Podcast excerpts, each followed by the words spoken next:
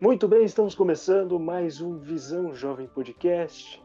Hoje nós vamos falar sobre RPG de mesa, mas para você que está nos ouvindo aí e não tem uma certa com o que é o RPG de mesa, vamos dar uma pequena introdução. O RPG de mesa basicamente é um jogo onde os jogadores interpretam seus personagens como se fossem atores que interpretam um personagem em um filme, novela ou teatro. Com a diferença que no RPG de mesa não existe um roteiro para os personagens seguir. O personagem ele é livre para tomar suas decisões e fazer suas escolhas dentro do jogo.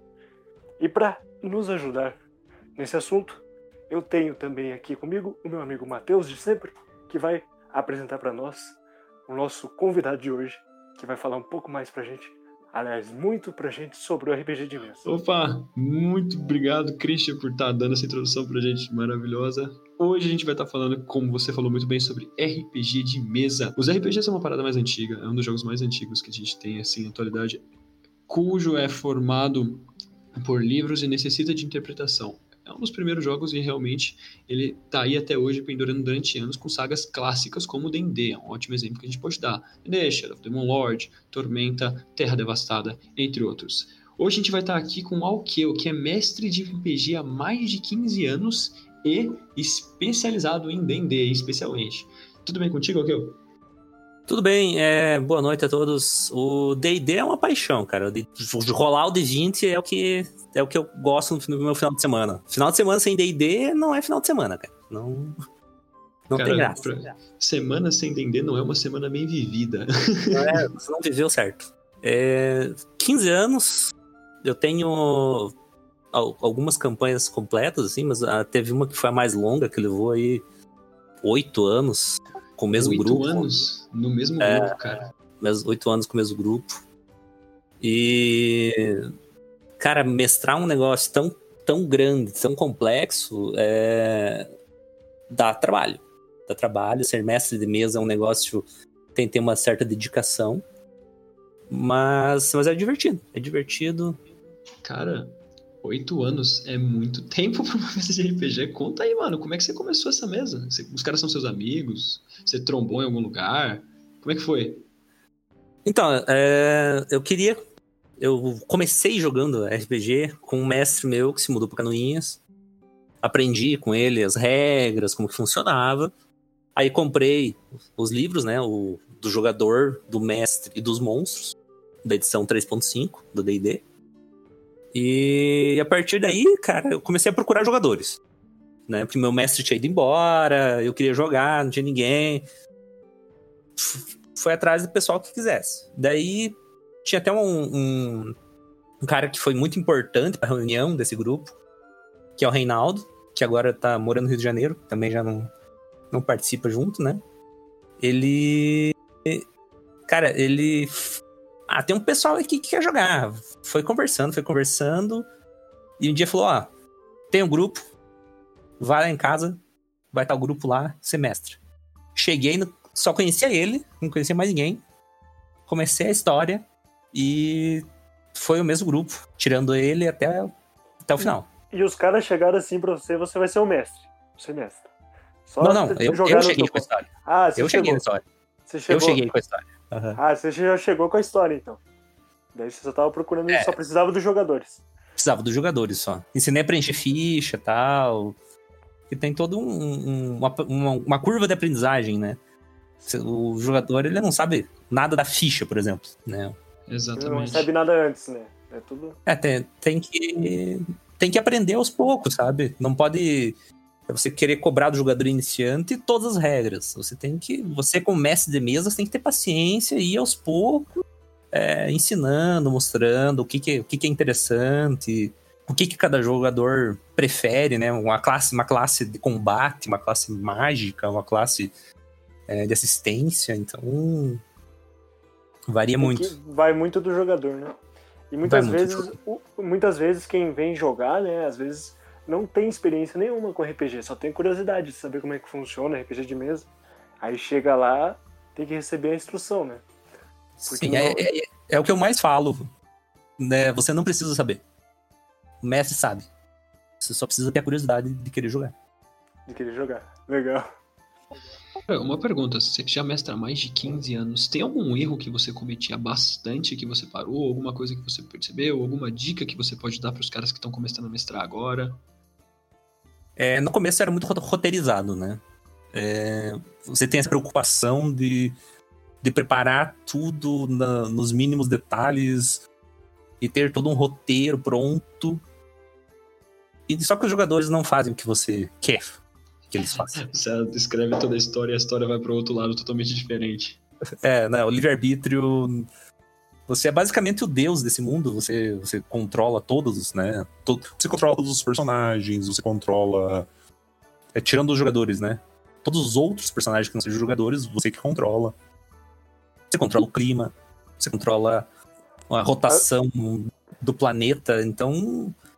É, você tem uma, uma liberdade grande, só que você, se você quer fazer uma boa mesa, não faça muito roteirizado. Não, não queira empurrar os jogadores numa direção. Deixa que eles descubram no ritmo deles o, o, e vão pro lado que eles acharem mais interessante, entende? E como é que funciona o RPG? Para quem é ouvinte, assim, para quem tem curiosidade, como é que funciona? É uma pergunta meio abrangente, pode ser um pouco abrangente, mas como é que funciona o RPG em si, por exemplo, o jogo RPG de mesa, como é que ele. O estilo RPG de mesa. Isso, o estilo. o estilo RPG de mesa. Então, aí, aí, aí o estilo varia muito.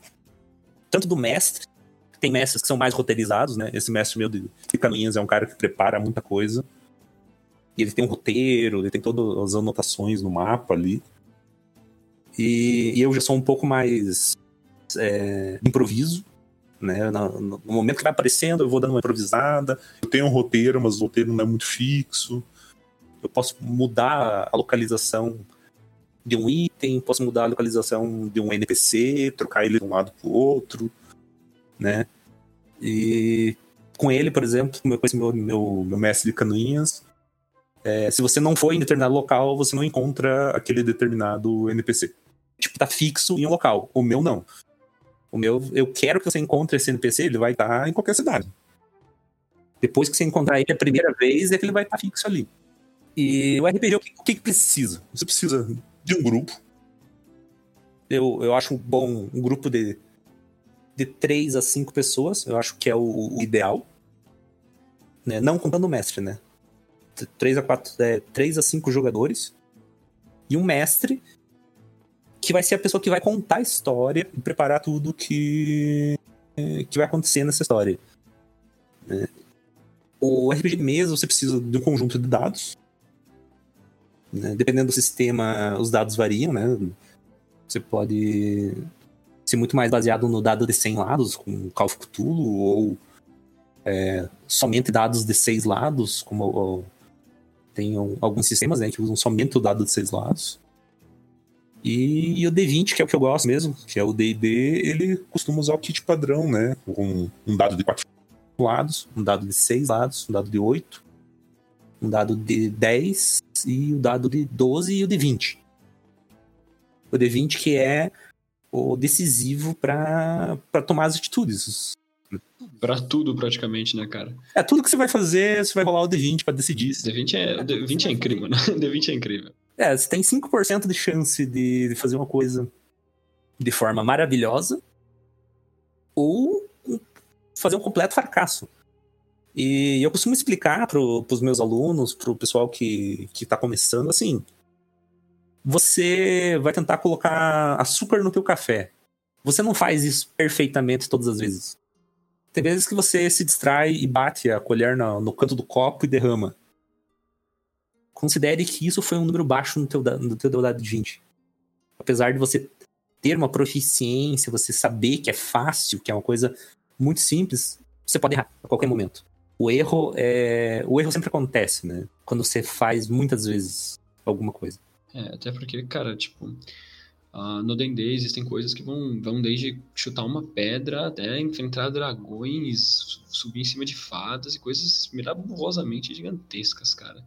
Então é um jogo que você precisa realmente ter uma certa rotatividade nos dados, porque se você não tem isso, ou você acerta tudo, ou você erra tudo, ou nada realmente flui do jeito que tem que ser. É, existe o treinamento, né? O subir de nível, né? Níveis mais altos, primeiro nível, segundo nível, décimo nível, vigésimo nível. Então, por exemplo, enfrentar um dragão, não tem como você colocar personagens de nível baixo pra fazer um negócio desse. Né?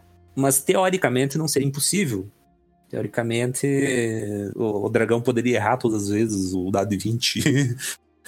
e o jogador poderia acertar todas as vezes também. É, os jogadores. Já aconteceu em algumas mesas, inclusive, isso de, de eu colocar uma criatura que eu achei que, que tava forte.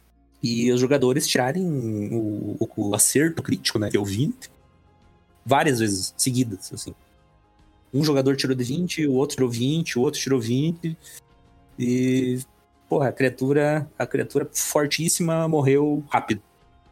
E às vezes uma Agora criatura. Tem vezes que é o contrário, né? Que uma criatura fraca mata os jogadores por causa de número baixo. É, no, por exemplo, uma vez que eu fiz um, um ataque de, de goblins contra uma equipe de nível 1. E goblins são relativamente, relativamente fracos, né? Mesmo sendo uma equipe nível 1, não deveria ter problema. E os Goblins começaram a acertar crítico. Foi um crítico, foi outro crítico. E quase foi a, a morte da, da equipe na, na, primeira aventura. Morte dos Goblins já no começo. No, nos Goblins, já no início, aventura nível 1. Os primeiros inimigos. Agora sim, a gente já sabe o que, que vai ser, por exemplo, a gente já sabe como ser um bom mestre. Você já, nessa altura da conversa, a gente já sabe como é que é um bom mestre. Mas tem como saber como ser um bom jogador de RPG de mesa? Ah, o bom jogador de, de RPG? Vai na onda do mestre. Não fica é, querendo que teu personagem tenha poderes especiais, que você seja o protagonista do, do teu grupo.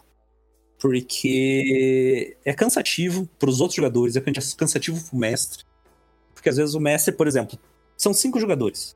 É, eu vou dar uma ênfase hoje para os jogadores que, né, que não participaram tanto da última campanha, na, na, última sessão, né? Eu vou dar uma ênfase ali pro clérigo, vou dar uma ênfase pro, pro bardo, vou fazer esse personagem que não participou muito. Hoje eu vou, vou preparar um negócio especial para ele. E daí aparece o guerreiro que quer, que quer se sobressair, que quer fazer um monólogo, que quer puxar uma briga no, na taverna e fica atrasando o fluxo, entende? O jogador, ele tem que perceber também que ele é um personagem daquela história e que ele tem uma certa. Ele não é o protagonista. São cinco protagonistas. Ele tem que dividir tempo de tela, né? Como se diz no cinema, dividir tempo de tela entre o, os atores, né? Tem que, tem que ter essa, essa divisão. Durante as minhas vezes que eu joguei que eu mestrei, eu vi um tipo de jogador muito estranho, cara. O tipo de jogador é o senhor que ele toma decisões ruins para fazer a mesa render, para entre aspas dar, dar corda pro mestre. O que, que, você acha sobre esse tipo de jogador? Então, ficou famoso, né, é, esse, esse estilo de jogo de causar problemas para o mestre. Na verdade, você não tá causando problema pro mestre, porque o mestre não é um, perso não é um personagem. O mestre em si não é um personagem, ele não. É, eu dou livre-arbítrio para meus jogadores, então se você tá fazendo alguma coisa ruim, você tá fazendo uma coisa ruim para você e pro, pro teu grupo. Eu entendo que um personagem de alinha, alinhamento é, mal e caótico vai fazer coisas agressivas e tudo mais, mas ele não precisa ser burro. Ser mal, mal e caótico não faz você uma pessoa burra, né? Você... É, só vai mudar você vai fazer as... mesmo.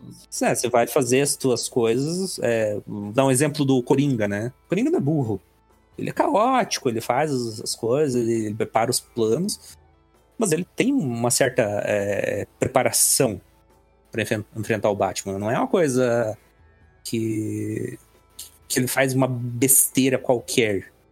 Senão ele já tinha, né? Ele não joga para errar se também, né, cara? Não, não joga para errar, ele prepara os planos para vencer. E, e, o jogador ele tem que pensar nisso, ele tem que pensar que, que, que o personagem dele quer vencer personagem dele não vai é, prejudicar o grupo e, e se arriscar a, a, morrer junto com aquele grupo só por maldade. Que não existe essa maldade que você faz para você mesmo. Maldade você pode fazer para os outros. Para você mesmo, não faz, né? Não tem nenhum, nenhum é, mesmo que seja um maníaco, ele não vai fazer para ele mesmo. Né? É aquilo, né? Quem assalta a própria casa, né? É, ninguém vai assaltar a própria casa. Eu vou tacar fogo na casa aqui. Vai fazer isso com motivo né? Dar um golpe no seguro, né? É, sei lá, fingir a, fingir a própria morte, mudar de nome e morar no exterior. Fugir pro Paraguai. Isso é um É, alguma coisa, alguma, algum com objetivo. A maldade ela tem que ter um objetivo. O, você, você fazer uma coisa besta só por fazer, só pra dizer que o, que o, que o mestre tá, ah, tô ferrando com a história do mestre, estragando a, história do mestre. Não, você tá. Tem aqui um. tá, eu fiz uma coletiva aqui com os meus amigos antes de, de chamar você, porque a gente já tava jogando. A gente tá em várias sessões de RPG ao mesmo tempo. E uma pergunta aqui que veio pra você, cara, foi muito interessante. A pergunta foi a seguinte: Como eu posso me certificar de que os jogadores é, se sintam imers- imersos na história ah, se eu crio completamente as histórias do zero? Basicamente, a pergunta dele é a seguinte: ele cria a história totalmente do zero e ele não sabe se a história é imersiva o suficiente. Como que ele pode saber se essa história é imersiva o bastante para os jogadores e para a mesa e para o RPG antes de mestrar? Boa pergunta. Bom, a imersão, cara, a imersão ela depende muito do jogador em si. Não é- às vezes o pessoal não tá bem, né? Às vezes o, o cara ele tá com problema, ele, ele chega na mesa nervoso, ele tem horário pra sair da mesa, tem um, tem um encontro com uma guria depois, ele tá pensando longe, o cara não, não entra né, na imersão, não participa do jeito certo. O mestre não pode ficar é, achando que às vezes que a história. é, é, ah, o problema é minha história. Não, às vezes o cara não, o cara não tá bem. O cara veio jogar, mas ele não tá bem. É, você tem que fazer os seus esforços. São colocar uma música boa, né, de fundo, para cada ambiente que eles estão entrando, né? Você fazer essa preparação da música e tal. É, uma coisa que eu uso muito é deixar a música bem baixa e no momento de, de emoção você sobe ela um pouquinho, vai subindo ela aos poucos, né? Que é um, que é um truque muito usado no, no cinema, né? Que ah, o cachorro tá morrendo, né? Ah, o cachorro tá morrendo, então sobe a música um pouquinho, vai, vai subindo. Isso vai dando uma, uma engasgada aí, a garganta vai dando um nó, né? É, e quando você cria seus NPCs, é, faça eles realistas. Não adianta você criar o, o gnomo mágico que planta bananeira, que chama o grupo para jogar futebol, não sei o quê. Às vezes, às vezes o personagem não é interessante. Personagem cheio de poderes, cheio de coisa, não, não é interessante pro grupo. Com aquela tem que- história muito bem detalhada, com redenção, traição e tudo mais. É, às vezes esse cara não é, não é o legal. Às vezes, às vezes o legal é o taverneiro, que, que simplesmente é um cara que serve cerveja e contou uma piadoca divertida ali, fez um, né? E caiu no meio da sessão. Ah, não, às vezes o taverneiro, né, ele tá conversando de boa, ele fala- tá falando ali, contando a história do reino, e o pessoal se apega nele, cara. O pessoal, vocês não dá pra explicar como que as pessoas se afeiçoam a outras pessoas. O né? taverneiro ele é tipo alívio cômico, entendeu? Funciona. É, às vezes é, cara. Às vezes é um cara mais sério e tal. Só que o, o, o mestre ele tem que perceber em quais NPCs o grupo gostou. Quais os NPCs que o grupo gostou, quais os NPCs que o grupo ignorou. Não fique é, teimando, querendo que o grupo goste do NPC que você criou. Ah, eu criei a fadinha linda dos olhos verdes que brilha, não sei o quê. Mas o grupo não gostou. Você percebeu que o grupo não não, não, Não não tem interesse, não, não quer saber desse personagem. Segue, segue. É, abandona esse personagem e vai pra outro, faz um outro NPC, é, cria um outro pedaço de história. É, é, eu dou um exemplo assim, por exemplo, tinha um órfão é, que não tinha relevância nenhuma pra história. Nenhuma, nenhuma. Eu criei ele só pra estar ali, pra servir o chá, enquanto ele- eles conversavam com o, o ancião é, do templo. O menino só servia pra isso. Ele era só um menino que ia pegar, levar eles até a sala pra conversar com o ancião e, e ia servir o chá. Tal. Mas o grupo se interessou por esse menino. E começou a perguntar, mas como que ele tá vestido? Qual que é a cor do cabelo? Qual que é a cor dos olhos? O que, que ele tá fazendo aqui? Por que, que ele tá nesse templo? Daí eu falei, ele é órfão, ele tá num templo, Ele foi adotado, ele foi deixado na frente do templo, né? E eles começaram a perguntar, querer, querer que eu desse uma lore. Um personagem que não tinha lore nenhuma. Que não tinha relevância, aquele menino. E.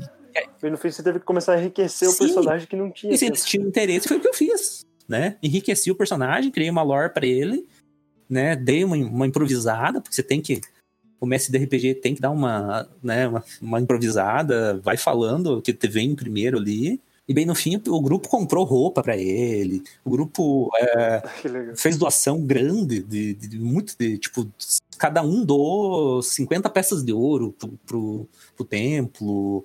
É, prometeram voltar pro menino. É, trouxeram um cachorro que eles encontraram é, numa outra missão, trouxeram o cachorro para ele. É, tipo, sabe? Começaram a. Toda vez que iam na cidade, iam visitar esse menino.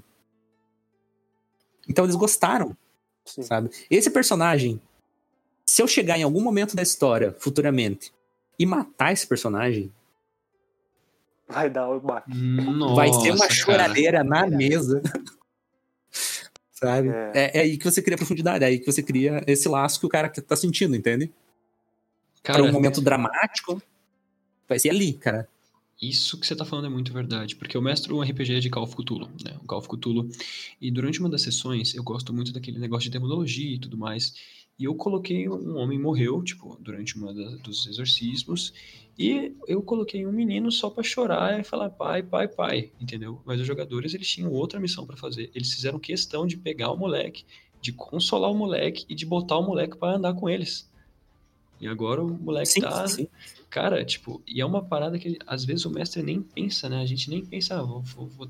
a gente pensa, não, vou botar um detalhe aqui e esse detalhe acaba virando um negócio pra parte que, pelo amor de Deus, cara.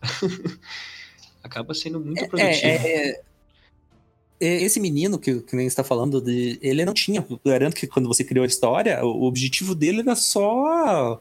É, como é que se diz? Um figurante na cena, né? Tipo, é o cara que vai aparecer, Exatamente. dizer pai, pai, pai e sumir. E nunca mais ia ser grupo, visto, tá ligado? Grupo, nunca mais ia ser visto. Nunca mais ia ter um, um, objetivo, uma quest, nada. E eu já criei divindades, conversa com divindades, com coisas que o pessoal tá, conversou com a divindade, beleza, conversou com o rei. Ah, tá, tá, conversei com o rei. Tô nem aí. quem, quem é o rei? É uma parada que às vezes você, você conversou com. Você acabou de conversar com Deus. O pessoal, ah tá, beleza, ok. Aham. Tá bom. Então tá. Você teve encontro com a deusa da morte. Ah, tá. Quem nunca, né? É porque eu. E... Então, basicamente, no RPG não tem, não tem um herói específico dentro da história. Não tem um, um personagem dentro do grupo que vai ser o herói. Ou que vai resolver tudo todas as aflições do grupo ou no decorrer da história que ele vai resolver tudo. Até, é, é até contra a, a ideia atual do D&D, né? O livro do, do livro do mestre, ele é bem claro em dizer que, que todos os jogadores têm a mesma importância e que você deve é, é, otimizar o trabalho deles em grupo. Você deve fazer com que eles trabalhem em grupo para resolver os problemas. Sabe, você é, inclusive premiar com pontos de inspiração, com itens, quando eles agem em grupo. Tem que estimular, é. ó, agir em grupo. Tem que, tem que estimular esse trabalho em grupo, sabe? E por isso que é importante nas escolas e tal, quando eu mestro em escola, é, eu gosto muito dessa, dessa parte da interação, de fazer eles trabalharem em grupo. Que futuramente são pessoas que né, vão, vão sair da, da, das escolas e vão ser profissionais e vão ter que trabalhar com outras pessoas, né?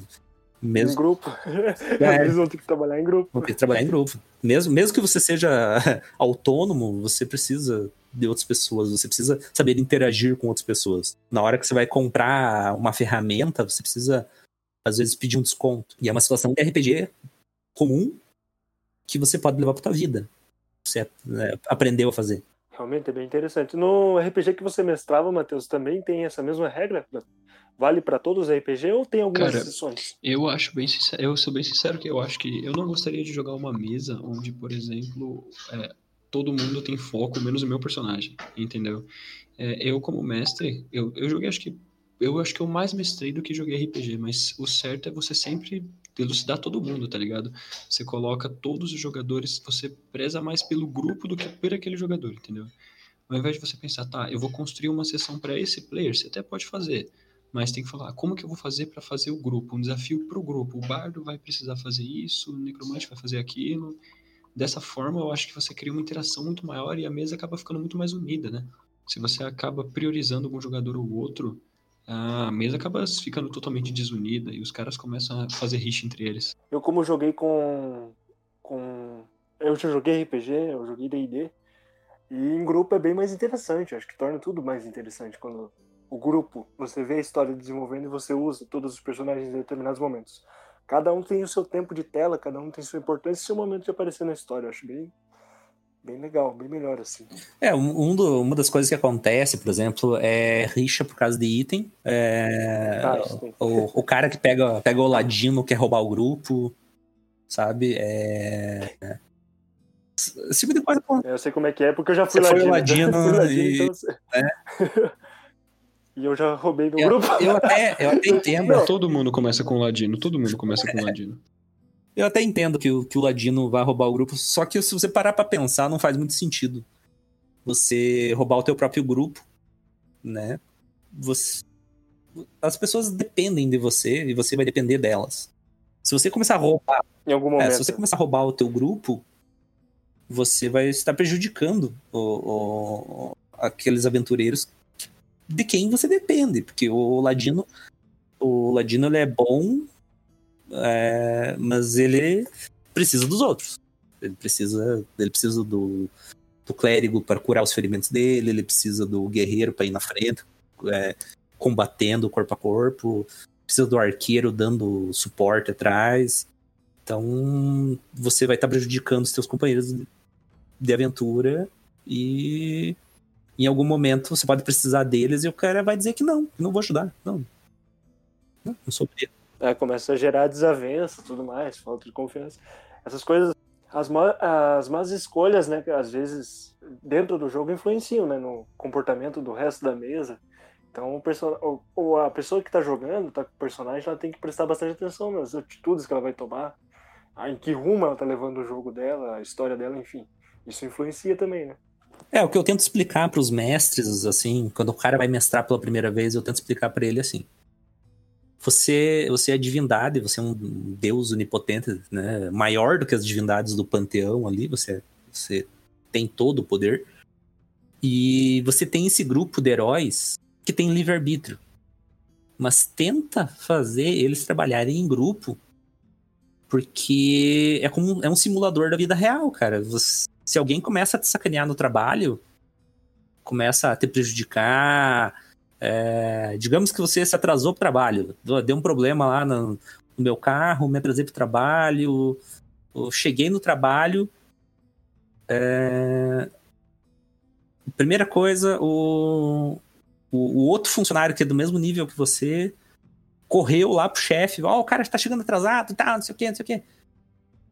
Sabe? Tipo, fica uma situação meio, meio, meio chata, você começa a não confiar muito na pessoa, porque ela é teu igual, mas fica te sacaneando. Se foi o patrão que te chamou, beleza, o patrão né, é o patrão do negócio. Se o mestre colocou uma dificuldade para você, beleza. Agora, se um companheiro de equipe tá colocando dificuldade para você, você perde confiança, cara. E, e isso vai, vai gerar problema pro futuro. Sim.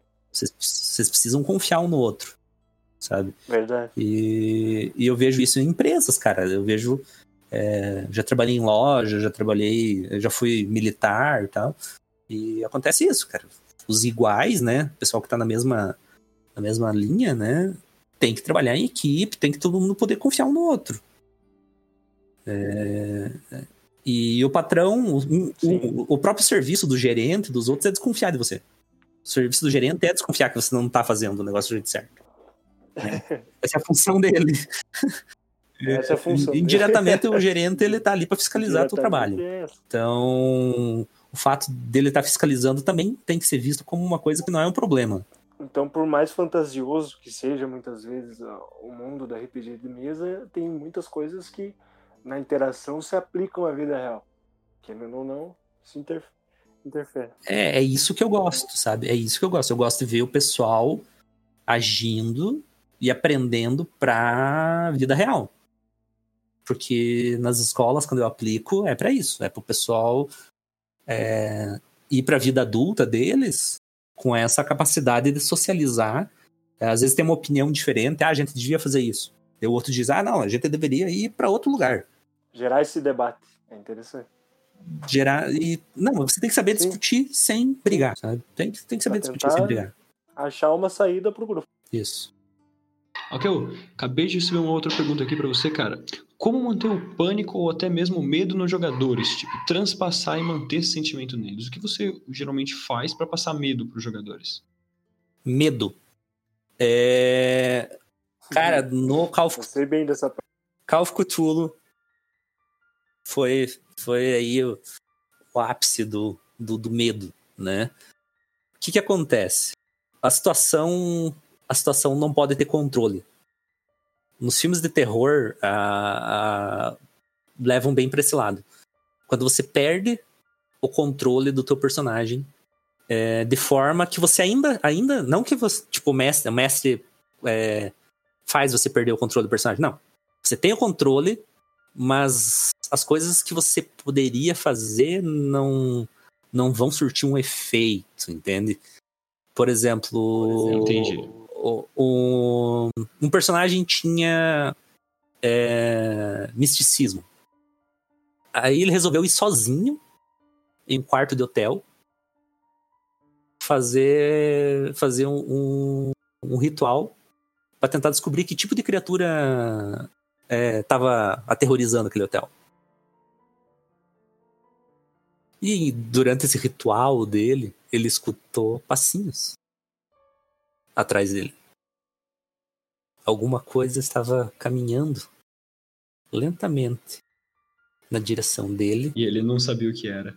e ele estava de olhos fechados e de costas para isso. Caraca. Nossa, situação perfeita pra morrer de medo, cara. É verdade, você vai construindo uma situação perfeita pro jogador ficar Exatamente. aflito. E daí? Interessante. Eu viro e tento olhar essa criatura. Não viro. Porque você na vida real, você viraria pra olhar? Será que você. Você tem que pensar na vida real. Quando você vai fazer uma cena, você tem que pensar o que, que você faria, o que, que você faria, o que, que as outras pessoas reagiriam. Essa pessoa olharia. Você, você- você Eu- sente que tem uma coisa no teu quarto durante a noite, rastejando, emitindo sons de dente rangendo. Você vai olhar ou não vai olhar? Eu, eu não olharia. Acho que qualquer pessoa na vida real não olharia, não. O Christian já tem, o Christian já tem um histórico aí de, de enfrentar criaturas da noite, né, Christian? Se você ouça um episódio que vai sair das creepypastas, vocês vão ver o que, ele tá falando aqui. É, isso aí, é, isso aí eu já tô acostumado. No meu quarto sempre rola isso. Algum barulho estranho. Ok, é, nossa, cara, mandaram muita pergunta aqui. Você se incomoda? Você se incomoda? Você quer, você quer ficar sem responder? Não, pode perguntar, pode perguntar, à vontade. Acabei de receber uma pergunta aqui, inclusive do moleque que tá expectando aqui. Como deixar o ambiente do RPG mais vivido, sem muita demora? Tipo, sem precisar ficar narrando 40 minutos, botando muito detalhe em coisa pequena. Como deixar o ambiente mais vivido, sem ficar gastando tempo pra isso? A narração de uma cena, é, você tem que pensar o que, que você o que, que você está propondo com essa cena. Se você lê, por exemplo, Senhor dos Anéis, o, o Tolkien, ele explicava tudo. Ele explicava o sabor da comida, ele explicava que as amoras estavam maduras, ele explicava que o cheiro de, de pão assando entrava pelas suas narinas e dava uma sensação de, de, de infância e que o, o, o, o Bilbo tinha um sorriso assim, assim, assim. Ele explica tudo. Senhor dos Anéis, você consegue. Tanto que o, que o filme do Senhor dos Anéis é, é, é muito próximo do que tá no livro, porque é só você pegar, ler e repetir. Porque tá tudo ali. Tá tudo detalhado. O, a cor, cor da roupa, o, o tipo do- da casa, o formato, a altura, o peso, tudo, tudo, tudo tá ali. Essa narração detalhada, ela é mais difícil. Por isso que a obra do Tolkien é tão, tão complicada e, e a melhor de todas, né? mas ela é complicada. Eu não aconselho quem tá começando a querer fazer alguma narração tão detalhada, porque a tua, tua equipe vai, vai dormir, os jogadores vão, vão começar a ficar de saco cheio, vão começar a olhar pro lado, é, querer mexer no celular. Vai, Vai, vai ficar cansar. meio lento. Vai ficar meio lento. ficar meio- O que, que é melhor? Melhor você fazer uma coisa mais St- Stephen King. Que o Stephen King, ele dá uma ideia do que, que os jogadores, o que, que o personagem tá pensando. E algum algum item, algum um item, algum alguma coisa na aparência do local ou na aparência do personagem que você tá introduzindo. Mas assim, uma ou duas coisas. O resto você deixa para o personagem imaginar, entendeu? Entendi. Você dá o grosso e ele. ele, Então, é, ele, resto. ele completa o resto. Você dá aquelas características que são importantes ou que são interessantes, né? Um cara de bigode baixinho, com um turbante branco na cabeça, a sua roupa é, tem pequenas rendas de ouro, seu sapato tem um bico voltado para cima, pontiagudo. Sim, você já consegue imaginar, é verdade. E você já consegue imaginar, inclusive, o ambiente que ele deve estar. Cara, você falando aqui, eu imaginei tudo. Já É louco, veio na é minha louco, cabeça mesma certinho. Quando ele tava falando do pão, o bagulho veio na minha cabeça. Eu senti exatamente o que ele falou, cara. É. O, o RPG ele desperta isso, né? Conforme você vai colocando os detalhes, você já vai criando na sua mente como é que deve ser aquilo. Agora, o que eu tenho uma pergunta também pra você. É, por exemplo, é uma pergunta é, meio, meio, meio idiota, assim, entre aspas, mas é uma, uma pergunta interessante pra quem ouve e não tem, é, não é familiarizado com RPG. É bom fazer essa pergunta. Por exemplo, meu personagem morreu agora no, no jogo, morreu dentro da história. E não tem ninguém no grupo que seja mago ou que possa fazer alguma coisa ou tenha poder de cura dentro do meu grupo pra poder fazer alguma coisa. E agora, meu personagem morreu. E aí? Aí depende da história que o mestre criou. Sim. Vou dar um. Vai depender. um- é, vai depender muito. Isso. Porque Dê um contexto para nós. contexto. A história, os- esses heróis, esses personagens, eles foram escolhidos por alguma divindade para estar ali? Tem algum motivo muito grande? Ou eles são só aquele, aquela pessoa que deu de encontro com o problema? Porque se eles só, só. Se eles não são especiais, eles só deram de encontro com o problema, morrer faz parte do RPG. Morrer tá na regra lá, chegou a. Dependendo ali, chegou a menos 10 pontos de vida, ou 3 testes de morte, morreu. Morreu, morreu. Rasga a ficha, é, cria outra ficha. Sim. É assim mesmo, frio. Frio, né? Mas eu já tive que contornar a morte de algum de, de um personagem, até nessa campanha muito grande, né? Até porque era uma campanha muito grande. Foram- Foram oito anos. Nossa, oito anos pro cara morrer no, no último dia é complicado. É, o cara tá no sexto nível, tem todo um, um background de, de- com as divindades, com o negócio. É, tinha um motivo pra ele não morrer. Ele representava a deusa da vida. Ele tinha Nossa. o anel da deusa da vida. Então, a alma dele continuou presa ao corpo, porque o anel manteve. Nossa. Só que aí veio uma quest pra trazer ele de volta, pra fazer a alma e o corpo reconectarem, Pra fazer essa reconexão. Teve que ter a quest. Aí vem a quest. Aí, aí o mestre cria toda uma cena, toda um- um- uma sessão pra eles salvarem, pra eles voltarem, encontrarem alguém que consiga reconectar a alma no corpo, passar por todo um, perrengue pra conseguir fazer isso, pra trazer de volta. Porque só, ah não, ressuscitou. Ah, mano, morreu, ressuscitou. Perde, perde o impacto, perde o peso, né? Vira, vira série, vira essa série Vira, vira banal, vira banal Vira demais. sabe? E, e uma coisa que até que eu tava vendo hoje mesmo uma crítica sobre Supernatural. Não sei se vocês já viram a série. Já, Sim, já mas assisti. não vi toda. É. Não vi toda, mas vi. Também não vi toda, não. Supernatural começa muito bem e depois de algumas temporadas começa a cair nisso, sabe? Os personagens morrem, volta, morre, volta, morre, volta. Você já sabe que eles vão voltar. É, o personagem morreu, você sabe que ele vai voltar. Todo O mundo. Dragon Ball é a mesma coisa. É, é o coadjuvante. Você, você olha o, o cara, o cara faz, é, é, não faz nada, assim, o cara não tem importância nenhuma pra história. Ele morre e volta. Sabe? Ele não é o principal. Não tem profundidade, parece que é uma solução simples, né? Não, é, de roteiro. Né? sim, porque você tem, por exemplo, fazer, um, fazer uma história sobre o, o Superman. O Superman morreu nessa história. Tá, aí você sabe que o Superman vai voltar. É porque é sobre o Superman, o Superman morreu, o Superman tem que voltar, porque a história é sobre ele. Mas é uma história sobre o Superman. A Lois Lane morreu. Pode deixar ela morta, não tem problema. Ela pode morrer. Ela pode morrer. A mãe dele morreu. Deixa ela morta, não tem problema ela, ela morrer, sabe? Não é uma coisa que. Se o, se o teu personagem principal tá vivo, os outros não, não tem muita importância, não. Deixa morrer.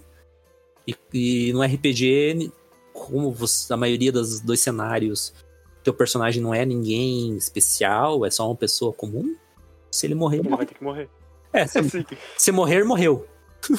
morre, daí faz uma ficha nova. Faz uma ficha nova e entra na próxima sessão aí com alguma penalidade. Per perde os tesouros, né? Geralmente, né? Perdeu, morreu, teu personagem morreu. Agora, Vai, vai perder teus tesouros, vai ter uma penalidade ali no, no, né, no dinheiro, alguma coisa. Tem gente que aplica um nível, né? Tem gente que aplica um nível, é, um nível negativo. Se o, se o grupo tá no nível 4, vai voltar, mas vai voltar no nível 3. ah, ele ainda faz o. É, dependendo do mestre, né? Sim. Aí acabei a escolha do mestre nessa parte.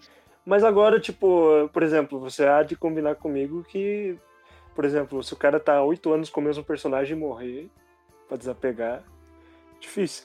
Pra desapegar. né? Mas eu já morri. Morri com um personagem que não tava tão evoluído, tava nível 5. Nível 5. Mas tinha, tinha feito muitas é, missões com ele pra chegar no nível 5. E morri numa campanha de RPG de mesa. E eu namorava a, a garçonete da taverna. Já tava casamento marcado. Nossa, você tinha uma vida, já você É, tinha uma vida, não, já, já- já- casamento já- marcado. Casamento marcado já, um monte de coisa. Sabe, foi um negócio, foi um negócio, sabe? Mas mor- morreu, morreu, morreu. Vou fazer o quê, né? Ras- Rasguei, é a- assim também, né? rasguei a ficha. Na vida real. Na vida real a gente morre também. Na vida real a gente morre, na vida real. É, na vida real não tem como voltar um nível atrás. É, não volta. pois é.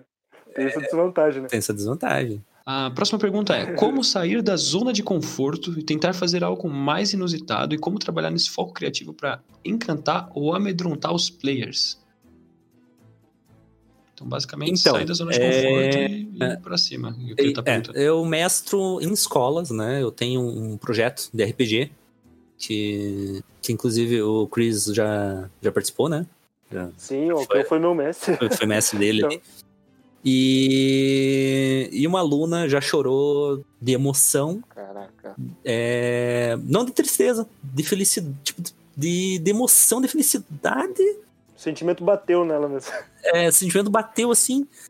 E foi uma coisa, cara, que, que eu acabei me emocionando também, ali na mesa de, de mestre. Porque não era, não era nada criado, assim, era só um local muito bonito. E eu fui descrevendo o local e, e eles encontraram um tipo de divindade no local, o, o Cat's Call, né? Aquela serpente com asas é, de arco-íris. E a presença de, um, a presença de uma divindade, ela muda o ambiente como um todo.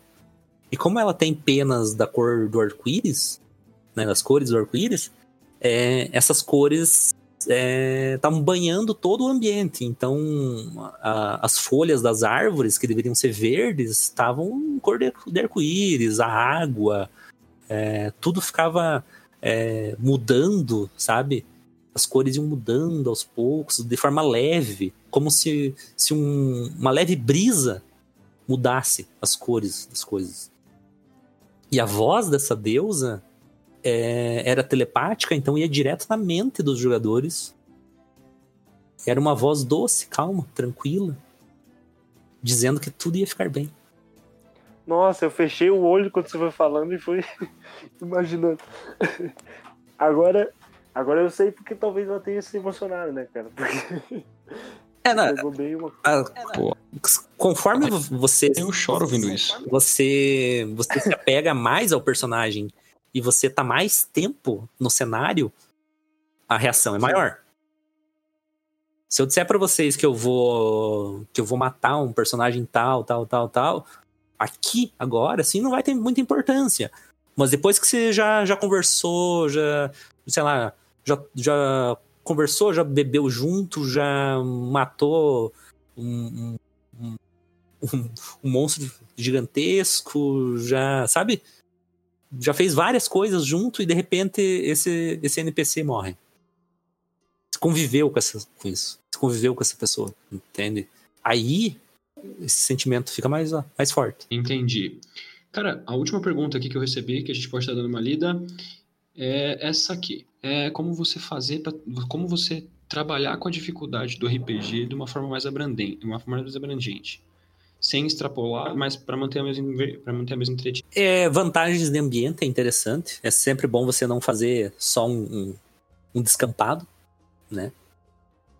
Ah, dessa vez vocês vão batalhar, mas vão batalhar em cima de uma ponte. Da, da outra vez vocês vão batalhar, mas vai ter uma, uma torre, que o pessoal foi, foi a última até que eu, que eu mestrei. Tinha uma torre e o, e o inimigo estava em cima da torre, atirando neles. É... Vão batalhar, mas vão batalhar pendurado em cordas. Vão batalhar, mas vão batalhar dentro de uma caverna escura. Vão batalhar, mas vão batalhar é no meio da tempestade de areia. Então, crie situações adversas. Não fique sempre, ah, é, é, um, é um campo, tem umas árvores aqui em volta e é isso aí. Sabe? Crie, crie situações adversas, crie é, batalhar dentro de um barco. Batalhar dentro de um barco é um negócio maravilhoso. Dentro, dentro de um barco, dentro de uma tempestade, cara, é, é maravilhoso. Porque se, você, se o personagem não passar no teste de equilíbrio, ele cai do barco. Entendi no meio de uma tempestade. Contra. Contra. É, é a situação é, Contra homens. Homens. É, homens, tipo, tritões, assim. Tá, tá fazendo luta contra tritões. Se cair na água, vai ficar pior a situação. Então. Tem que. Bem tem pior. Aí você coloca uma classe... hidra na água. Acabou. É, não, a classe de dificuldade dos tritões não era alta. Mas a classe de dificuldade para combater com eles na água era alta. Então. Entendi. Então a, a, ia da sorte deles não caírem na água. Porque o barco estava chacoalhando e o vento estava batendo. Cara, e quando que você diminui ou aumenta a dificuldade? Quando que eu diminuo ou aumento a dificuldade? Quando a cena re requer. Se é só para eles subirem de nível, se é só para eles juntarem um tesouro, alguma coisa assim, que eles estão fazendo uma side quest, que é que tipo, eu tô preparando alguma coisa maior, a batalha é mais simples, é mais rápida, até para não para mim não ficar gastando tempo numa batalha extremamente longa ali, é, que, que não vai gerar nenhum tipo de, de né, defeito no futuro. Porque tem muita coisa que, que o personagem precisa só para ganhar dinheiro mesmo. Eles estão precisando de dinheiro, precisando de nível. É. Sempre põe um pouquinho, pouquinho, sempre põe um pouco de história, né? Sempre tem um, um pouco de história. Mas as batalhas realmente difíceis, onde eles vão gastar mais tempo, é onde os personagens vão ficar mais machucados, onde tem mais risco de morrer um personagem, tem que ser contra os chefões, tem que ser contra os boss de, de fase. Contra o pessoal da história mesmo.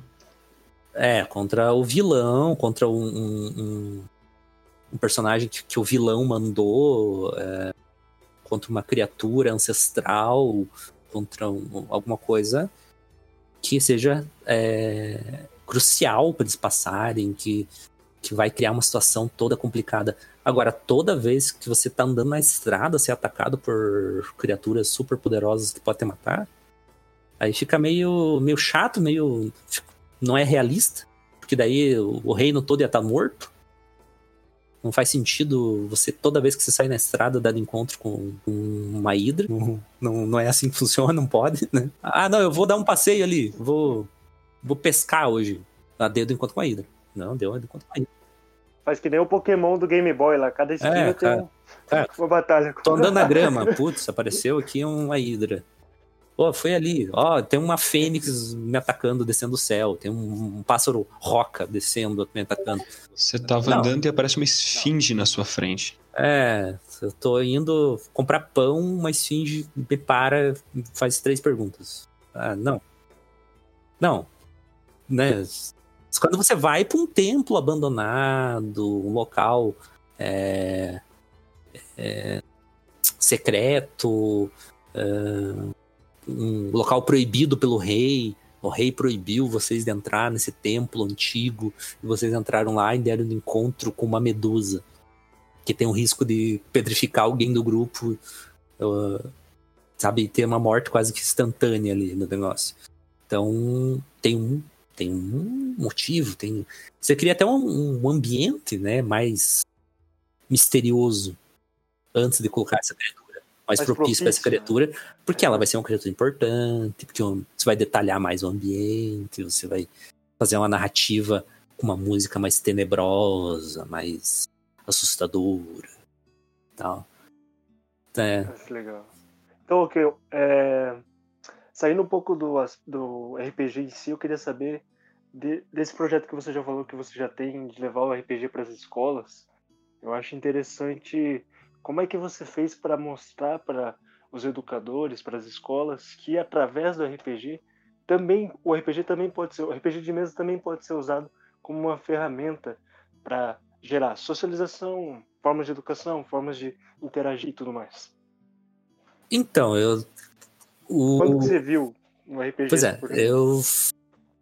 Eu falei isso várias para vários diretores, né? Tentei várias vezes com outros diretores e tal. E sempre não dava, não dava, não dava. Até que. É a combinação um perfeita. Que, que veio trabalhar comigo lá no bairro São Sebastião. Ele disse, mas como que é isso? Sabe, tipo, por curiosidade, como que é isso? Eu mostrei o livro do jogador pra ele e tal, e tal. E expliquei que, que era em grupo, que não sei o quê. Ele falou: Ah, nós vamos ter projeto em contraturno. E é um projeto de teatro. Você acha que dá pra aplicar teatro com, com RPG? Eu falei, cara, perfeito. O diretor vai ser perfeito no negócio. Teatro com RPG é, é isso, né? É, um, é só focar um pouco mais pra combinação perfeita. As duas, as duas coisas casam, Isso. casam. E daí era do. Daquele projeto de tempo integral do governo, do governo federal, sabe? E daí eu expliquei pro, pro professor de teatro, que veio um professor de teatro, né? Expliquei pra ele qual era a ideia. E a gente meio que dividiu o tempo entre ele explicando teatro, teatro puro mesmo, né? E, e eu fazendo algumas partidas de RPG. E os alunos tinham que fazer uma interpretação mais fiel, digamos assim. Porque muita gente joga RPG e não, não se dedica muito a caracterizar o personagem, a fazer uma voz diferente, ou fazer um, é, uma customização da roupa do personagem, alguma coisa assim. E nesse de teatro eles tiveram que fazer tudo. No final do ano, inclusive, Entrar, entrar no no personagem mesmo. mesmo, agir como personagem, inclusive os atributos, né, inteligência, sabedoria, força, tinham que você tinha que agir como se você tivesse isso. Você tinha que fazer o personagem completo. E dele gostou. E a partir de então, todos os diretores que eu converso, eles vão, conversam com, os diretores anteriores, né? Tipo, de uma escola para outra. Ah, mas aquele projeto que você tinha lá de RPG tal, né, funcionava? Funcionava, claro que funcionava. Ah, então eu vou deixar o Cities fazer aqui na, na- aqui na escola e tal. E daí eu implanto e passo. E... Interessante, muito interessante. Eu acho uma iniciativa muito boa, né? As escolas terem contato, até porque, porque os, os próprios alunos, às vezes, é, eles não conhecem a, o que é o RPG de mesa e a curiosidade move tudo, né? Tanto a curiosidade foi a, foi a curiosidade de um diretor que fez com que você conseguisse colocar o RPG de mesa dentro da escola. É, eu acho uma pena que ainda tem muitos professores que acham que, que, que vem só como jogo, só como recreação, né? É, e não é só professores, políticos, legisladores e tudo mais, acham que jogo é só recreação, que não tem nenhum fundo, nenhum fundo cultural, né? Tá, tá, até, até teve uma briga bem grande recentemente aí, os políticos que falaram que, que jogo não é cultura, e daí o pessoal. Como jogo não é cultura? Vá, vá ver a história de The, The, a história É de The Witcher, por exemplo. Nossa, The Witcher. Nossa, ó, eu vou ser bem sincero. Quando eu, é, eu o Christian, a gente gravou um episódio já falando sobre videogame que vai sair, vai sair ainda. Onde a gente detalhou, a gente leu artigo científico, a gente, cara, o pior problema, o principal problema é eu, como jogador ácido de videogame de RPG. Cara, eu aprendi muito mais sobre a Segunda Guerra Mundial jogando Medalha de Honra e Call of Duty do que na escola, entendeu? É, eu aprendi outro idioma jogando videogame. Então, o cara chega para mim e fala que essa parada não ensina nada, que não é cultura. Lógico que é. Meu, a história do Skyrim é tão perfeita. A história do The Witcher são histórias tão imersivas e tão grandes. E vem um cara e fala: vamos ler aqui esse livro desse autor que ninguém nunca nem conhece, mas tudo bem. Não estou aqui tirando, claro, o foco de ler, por exemplo, Machado de Assis. É um baita, uma baita leitura, mas de, de tirar da onda dos jogos, cara, que ajudam e são uma experiência muito mais complexa. Despertar o jovem para ler Machado de Assis. É, mas é, é, importante, é importante, mas cara, Não, é importante. menosprezar os jogos, mano, por quê, tá ligado? fazer para fazer isso menosprezar os jogos é sacanagem. É, Assassin's Creed, o próprio Assassin's Creed. É, Eles usaram. Eles usaram o modelo do Assassin's, do Assassin's Creed para reconstruir aquela catedral que pegou fogo, né? A, a catedral de É verdade. Notre Dame, né? Que pegou fogo, eles estavam usando o, a- o modelo 3D do, do Assassin's Creed para refazer. Porque eles tinham o, o melhor modelo 3D da, da catedral. E depois vem e falam que não é cultura, porque não é história. É, outra coisa que eu não, que eu não sabia, cara, que uma professora de história nunca comentou comigo, e daí eu fui ver, fui ver em jogo, é, é que as pirâmides do Egito, elas eram brancas, né, de mármore branco, recobertas de mármore branco, com um pináculo de ouro no topo. Nossa, velho. Isso eu nem, não sabia também. Daí eu fui ver no jogo, fui ver reconstruído aquele negócio branco com, com um pináculo de ouro. É, é- é- acho que é um dos Assassin's Creed, cara. Assassin's Creed no Egito ali, não sei qual que É é o o... Origins, é o Origins, Assassin's Creed Origins. Mas, cara, é, a, melhor, a melhor coisa que a gente pode dizer, assim, com relação a videogame, a RPG, é que além da interação que eles dão, do conhecimento que eles podem passar, é uma forma de entretenimento muito incrível. Então, ao mesmo tempo que você aprende muitas coisas sobre história, ou você aprende a lidar mais em equipe, quem jogou, por exemplo, Battlefield com os amigos sabe que é trabalhar em equipe de verdade e tentar destruir o inimigo, principalmente no modo dominação, vai, se, vai conseguir se dar muito bem em muitas outras áreas da vida, né? É isso que eu sempre. É, eu, eu, eu, na verdade, quando eu vou convencer um diretor de escola, alguma coisa para implantar o projeto, eu falo sobre isso. Eu falo que os alunos, hoje em dia, é, é, diminuiu a, a socialização entre eles. Por causa do celular, por causa da TV, por causa do computador. Esse contato, contato presencial entre, né? Esse negócio de conversar pessoalmente, de resolver problemas juntos, diminuiu muito da geração anteriores que, não, que nem televisão não tinham, por E exemplo. agora com a pandemia, então. É, agora com a pandemia piorou, né, a situação. E, e esse contato social, é, saber ouvir o que o outro tem para falar, levar as opiniões é, em consideração, mesmo que você ache que você está certo, ouça a opinião do outro, leve em consideração. Porque às vezes você pode estar certo e o outro pode estar certo também, com maneiras diferentes de resolver o problema. Tem mais alguma pergunta aí, Matheus? Uma pergunta pessoal aqui não tem, é só uma pessoal minha. Cara, um momento que você julga como inesquecível em alguma das sessões que você jogou ou mestrou. Inesquecível. Você olha e você fala, cara, isso aqui valeu cada palavra. É, um amigo meu que também é mestre de mesa. Eu vou, vou como se eu estivesse fazendo uma parte da, da narração. Ele encontrou, ele encontrou uma menina brincando com outras. É, as crianças estavam brincando em um vilarejo e ele vê uma menininha loira do lado. As, enquanto as outras crianças brincam, ela tá sentada sozinha. E ele vai lá conversar com ela. É um NPC, né? Normal, acontece. De, de você ver pessoas fazendo coisas ali. E foi conversar com ela. Ela pediu se ele poderia brincar de amarelinha com ela. Você pode brincar de amarelinha comigo? E ele, vou, claro, né? Por que não? Por que não brincar de amarelinha com a criança? Pegou, brincou de amarelinha com ela. Ela agradeceu e falou: Ah, eu tenho uma coisa para você, já que você brincou comigo. Deu um biscoito para ele. Ele pegou o biscoito. No momento em que ele olhou pro grupo dele para falar alguma coisa, que ele voltou, a menina não tava mais. Não tava mais ali. Sumiu. O biscoito ficou, a criança desapareceu. Como se fosse mágica. Aí eles começaram toda uma quest para tentar descobrir o que, que era essa criança. Eles sabiam que tinha uma bruxa que estava matando pessoas na, na estrada. Só que eles ficaram em dúvida. A bruxa era a criança? Aquele biscoito era amaldiçoado? Então gerou muita dúvida.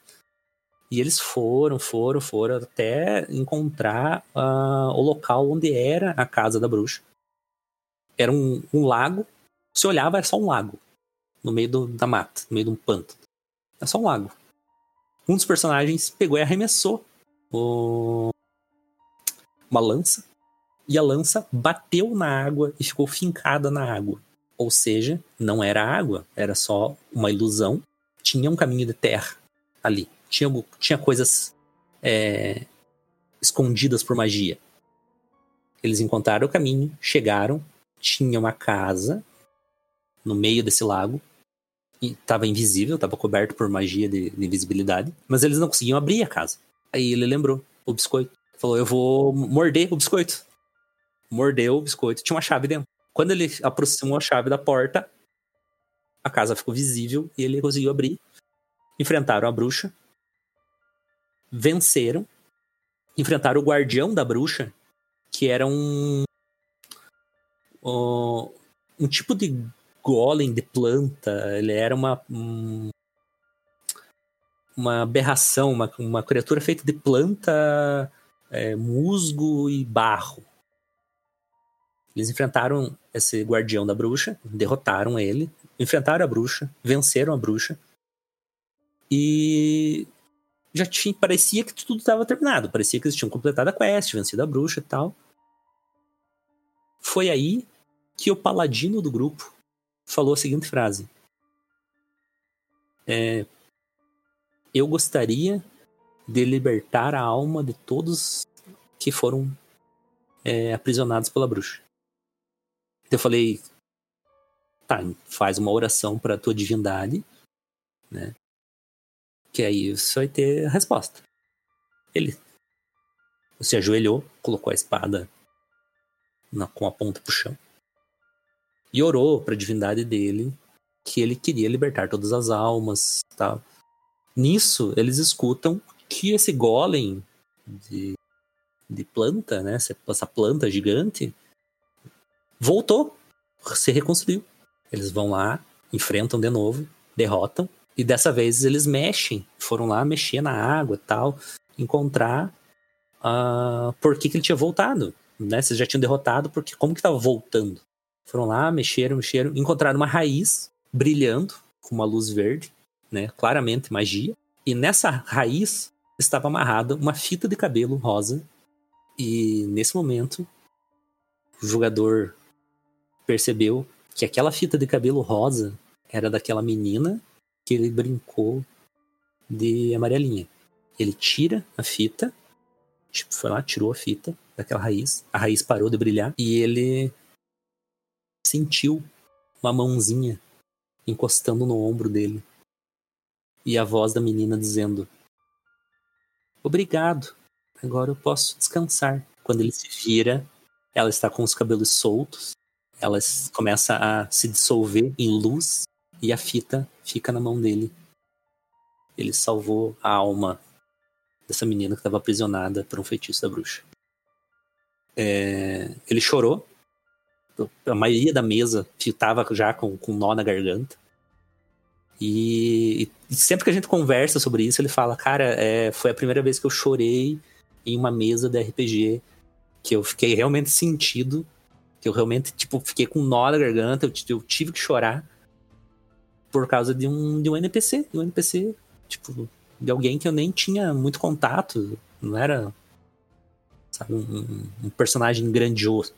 Grandioso, era só uma menina que eu brinquei de amarelinha, entendeu? O cara arrepiou aqui Não, mas umas quatro é muito vezes, bom. na real. A na- Não, é muito bom a história, velho. E, e é o que? Pra fazer histórias boas, assim, eu imagino que você lê muito, mas deve também escrever muito. Eu, eu quero saber de você se você já pensou em escrever um livro, alguma coisa assim, baseado nas, nas, no que você já Então, narrou, tem, 60, em RPG, nas histórias que você cria. é, tem 65 páginas já escrito do. Ah, então Já, você já, já, tem já. um livro. Já tem 65 Ele não páginas. tá pensando, ele já está pensando em como vender o livro.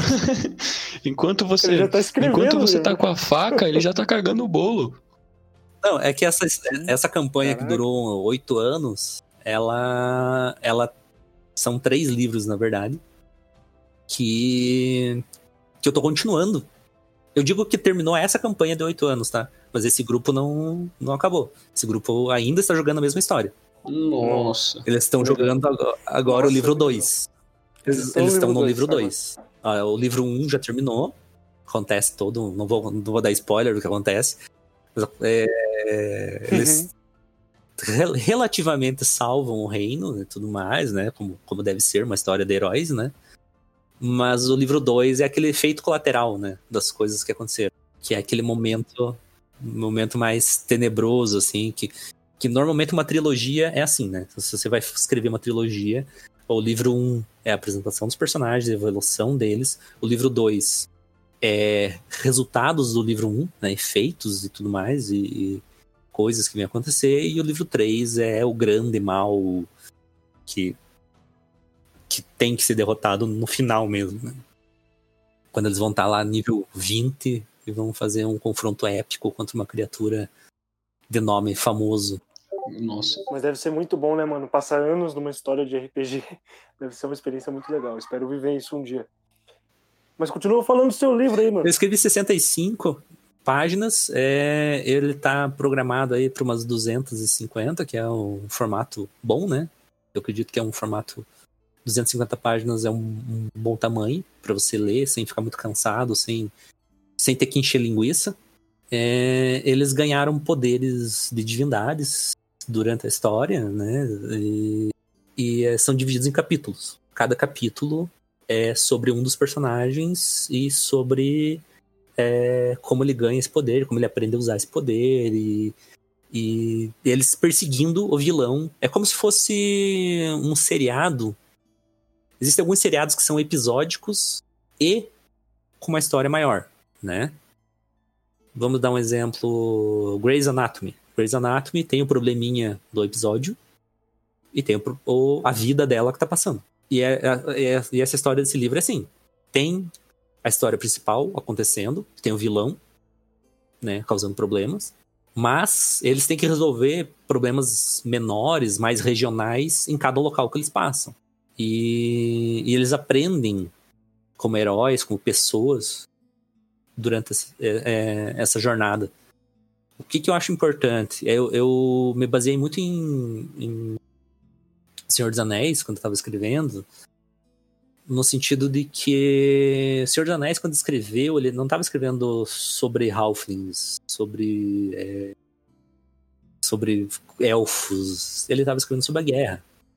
Ele estava escrevendo sobre como uma pessoa pequena é, pode fazer uma, uma grande diferença no mundo. Pode é, ser o, o portador do anel, aquele que vai fazer toda a mudança, né? Como cada, cada personagem tem seu valor, tem outros momentos em que ele fala, né, que cada personagem que participa tem seu valor, né?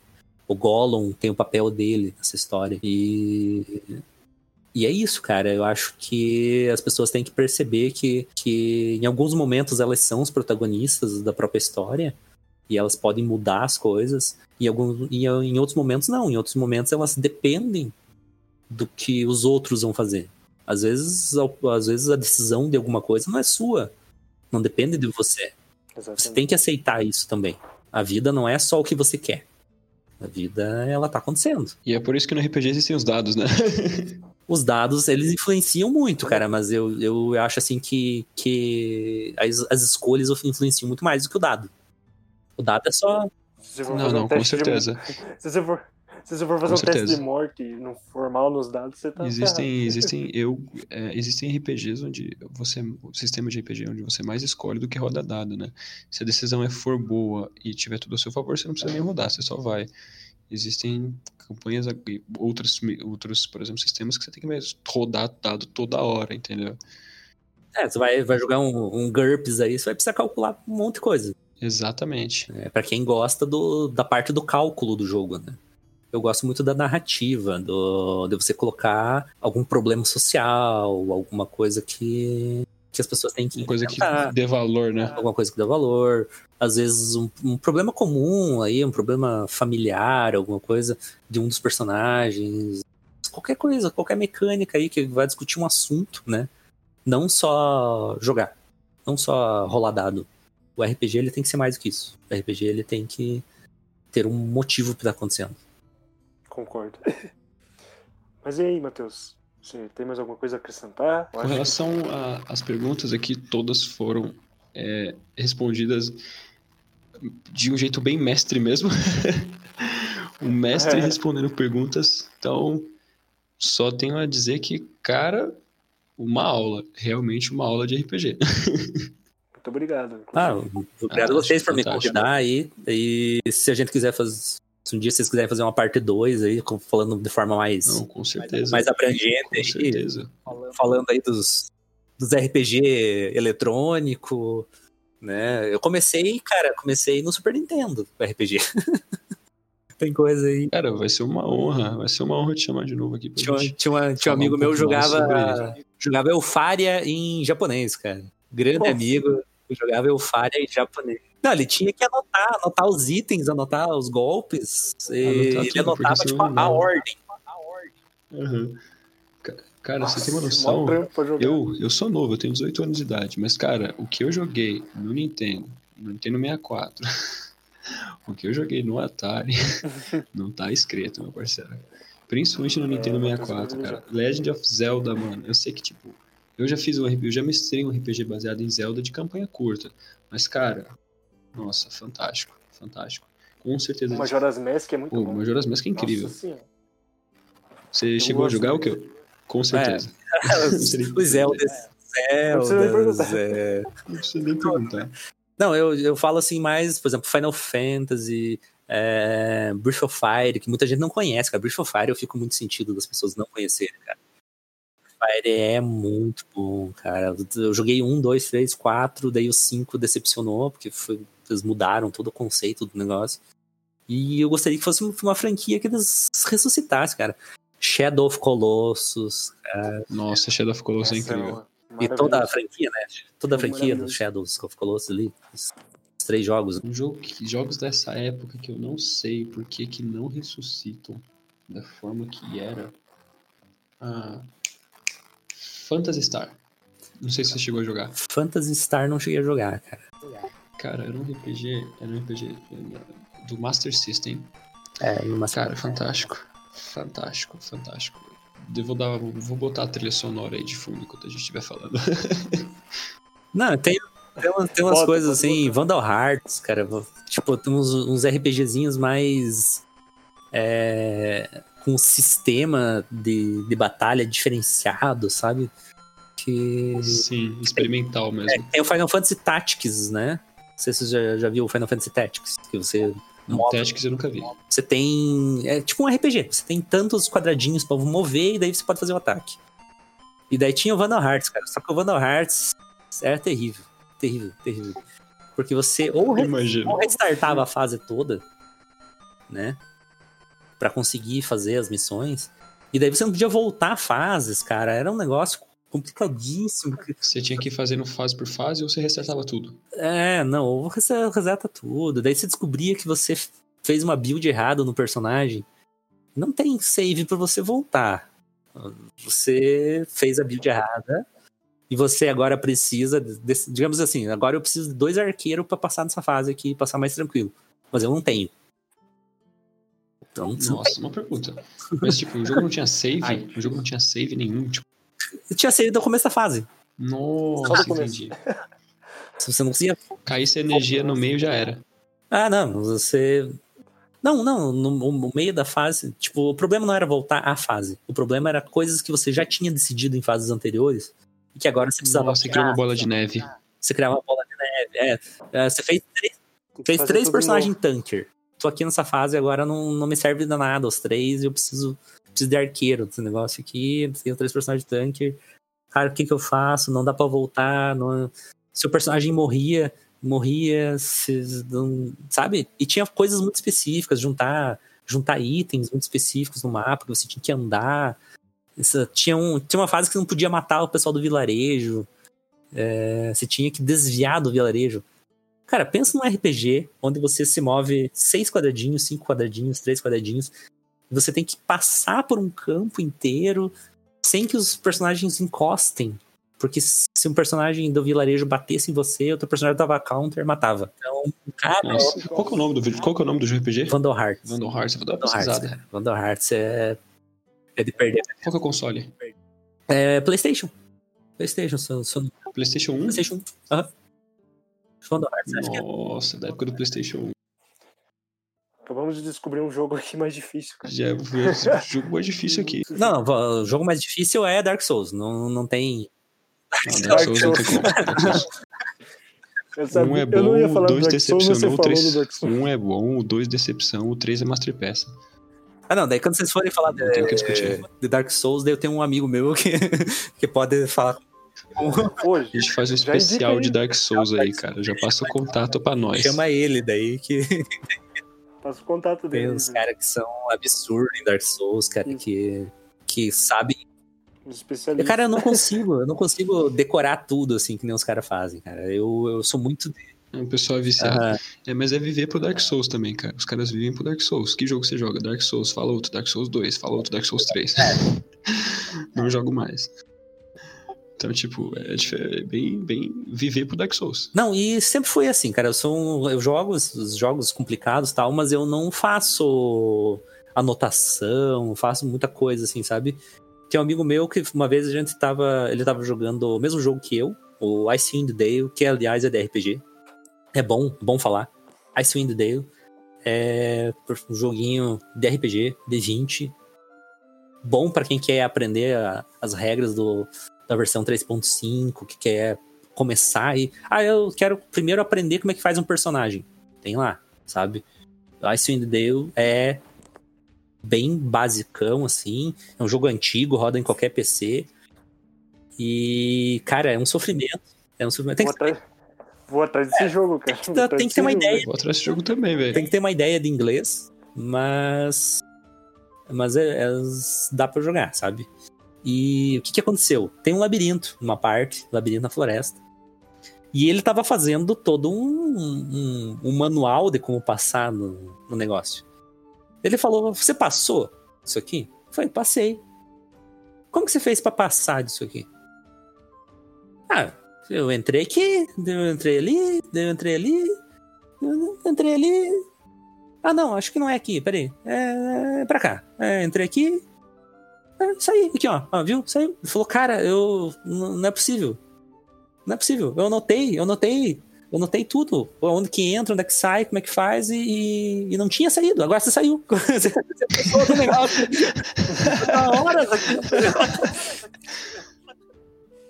O maluco tá 80 anos pra tentar passar o negócio e não conseguiu. Não, esse amigo meu, Aí você vai no. ele ficou putaço comigo uma vez. Por causa de um, um boss do Final Fantasy XII, se eu não me engano. Final Fantasy XII, se eu não me engano. Que ele passou a noite. Ele passou a noite. Sabe aquele lobo? Você, você jogou o jogo? Sabe aquele Joguei. lobo? Lobo gigante. Eu tô ligado. é, que, não, que não tem nada, só tem uma pedrinha no meio do mapa. sei, eu tô ligado, eu tô ligado, sei o que é. Então, cara, ele passou a noite. Ah, não é um boss tão difícil, lá, cara. tenta- Mas ele chegou em nível baixo, ele foi ah, e tal. entendi. tá- Nível baixo. É Foi nível complicado. baixo, aí. levavam, levavam um hit, morria e tal. E. Eu dei um jeito. né? Eu dei um jeito. Eu cheguei lá, coloquei uma, uma armadura anti-magia, coloquei uma armadura anti-magia no negócio, nos personagens, e fiquei correndo em volta daquela pedrinha. E o personagem bugou ali na pedra, ficou preso ali na pedra, fiquei rodando em volta, cara. E dando tiro de flecha. E é isso, cara. Matei. Você travou o jogo, resumidamente. É, aproveitei um glitchzinho ali. Ah, Eu sempre faço isso. se tem, Aliás, se tem glitch é pra Dark, usar. Dark Souls. É, se Dark Souls fica no canto lá, fica tirando flechinha do canto, que você mata o bicho do mesmo jeito. Não, não- precisa ser herói. Pode atacar com the flash de, de longe e matar e passar na fase do mesmo jeito. Isso que é importante pra mim, sabe? É, O Dark Souls aqui, cara, o pessoal que é viciado, que faz speedrun no Dark Souls, é coisa de. é, gente. É, é que speedrun o cara não tem tempo, não tem tempo pra perder, né? Ele tem que fazer, tem que matar rápido. Speedrun, parada é muito tensa. E, no meu caso, não, cara. Eu, se, eu, se eu passar meia hora dando tiro de flecha num dragão pra daí ele morrer, pra mim Nossa, tá beleza. eu não consigo. mano. Fico meia hora ali atirando de Eu flecha. não consigo. Eu não tenho, eu não tenho limite de tempo para o que eu vou fazer, cara. Se, se levar meia hora atirando de longe com arco e flecha, tirando três pontos de vida, e mesmo assim eu conseguir matar, Nossa, Beleza. você é o que ele matei. ia pra floresta no World of Warcraft e matava os porcos até chegar no nível mais alto do game. Cara, eu já joguei Você ficava ganhando joguinhos 2 assim de RPG. Você ganhava 2 de É. XP, você precisava de 2 mil pra de- passar. Isso, E você matava porco até passar de nível. Exatamente. cara. Faço, cara. Final Fantasy fiz muito isso pra, pra conseguir é, juntar todos os itens. Porque daí, é, Burst of Fire, juntar todos os itens, juntar todas as skills. Às vezes você quer roubar uma i- um item de um, de um, de um monstro e não rouba, não rouba, não rouba. E você não quer esperar teu personagem estar nível Você vai 80 pra tentando. poder roubar. Você quer roubar no nível 15, que é mais vantajoso. Eu fico lá, cara. Nível 15 tentando roubar um bicho que, que deveria roubar só no nível 60. Fico tentando. Uma hora dá. Uma hora eu roubo, pego o item super absurdo. E daí esse amigo meu, que, que é o meu mestre de caninhos, cara, ele, ele ficava puto. Ficava puto, ficava bravíssimo. Porque a gente jogava. A gente é, jogava junto, revezando. Enquanto um dormia, o outro jogava.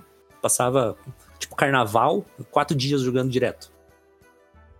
O, Nossa, viciadão, virado. Aham, virar, virando assim. E daí ele ia dormir, quando ele acordava, ele olhava assim: Que item que é esse daí que você tá aí? Falei, cara, eu achei. Tava aí. Daí ele pegava.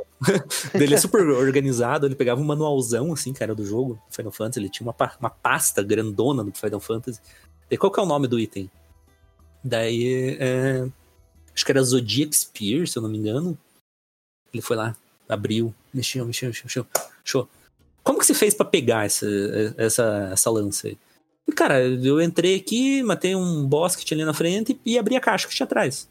E peguei. Eu Falei, cara, não é possível. Não, não é possível que você fez só isso. Porque aqui diz, pra poder pegar isso aqui. pra poder pegar esse item, você tem que ter andado, tem que conversar com, com um que NPC tal, fazer não sei o fazer parada, pulou não abrir as caixas que estão na praia, não, não pode conversar com o NPC tal, mas tem que conversar com o NPC tal, pra daí você ter 100% de chance de abrir. Se você não fez isso, você abriu só com a sorte do jogo. E a sorte do jogo é, sei lá, 0.05% de chance de você entrar aqui, abrir e ter. É, tá aí, cara, tá aí o item.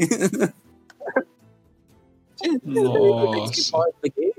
Azar. Ele tinha, ele tinha o item. O item tá aí. é o que É, Dark Souls agora. também é, é muito legal, porque às vezes você mata um boss e não pega o item dele, né? Os gárgulas, por exemplo, tem o, tem o capô, tem, tem, o, tem o helm, tem o, o machado que é a cauda do, do gárgula, tem o Não, escudo do é gárgula. difícil. É difícil. Cara, saí com a, com, a, com a build completa do gárgula, cara. Matei uma vez o gárgula, saí com a build completa do gárgula. O amigo falou, mas como é que você pegou Nossa, que filha da mãe. todos os itens, Que cara? filha da mãe. Cara, peguei, cara. Isso aí. Nossa, não, eu matei o Gárgula. Eu matei. o- Eu fiz vários saves, mano. Nunca peguei a build completa do Gárgula. Nunca, nunca, Não. nunca. Acontece, cara. Acontece. É sorte. Então, beleza. Kakel, muito obrigado por ter participado aí do nosso Visão Jovem Podcast. Com certeza, cara, se você estiver disponível, a gente vai estar chamando você mais pra frente pra gente estar fazendo outro especial. Quem sabe a gente até joga um RPG aí e grava um podcast. As... Christian, tem alguma coisa pra dizer? Não, acho que a gente chama o, O que eu quando. Acho que talvez demore um pouco, a gente pode chamar ele nas outras oportunidades, mas pode chamar ele quando for lançar Exatamente, o livro. também. Quando a gente chama. Quando for Ou quando a gente livro, for fazer o especial, tá quando a gente for fazer o especial de RPG ou o especial de videogame, no com certeza a gente vai chamar Aqui. você, o que eu Estamos planejando aqui um especial para videogame específico aqui. Tem mais alguma coisa pra falar aí, Okio? Quero agradecer vocês, quero agradecer o pessoal que esteja escutando, que gastou aí, sei lá quanto tempo da sua vida me ouvindo falar da RPG. Mas é que é uma paixão, pra mim é uma paixão e garanto que quem for participar, que entrar nesse mundo, que experimentar do RPG e se dedicar a, a- a realmente ser o personagem, cara, vai se viciar também, vai querer jogar todo final de semana, vai comprar suplemento, vai comprar livro, vai, vai Café e ficar ali, viradão. viradão. Beleza, brigadão, Okio, brigadão, Christian. Até mais, pessoal. Valeu, valeu. Obrigado ao que, obrigado, Matheus. E é isso, mais um episódio do Visão Jovem Podcast.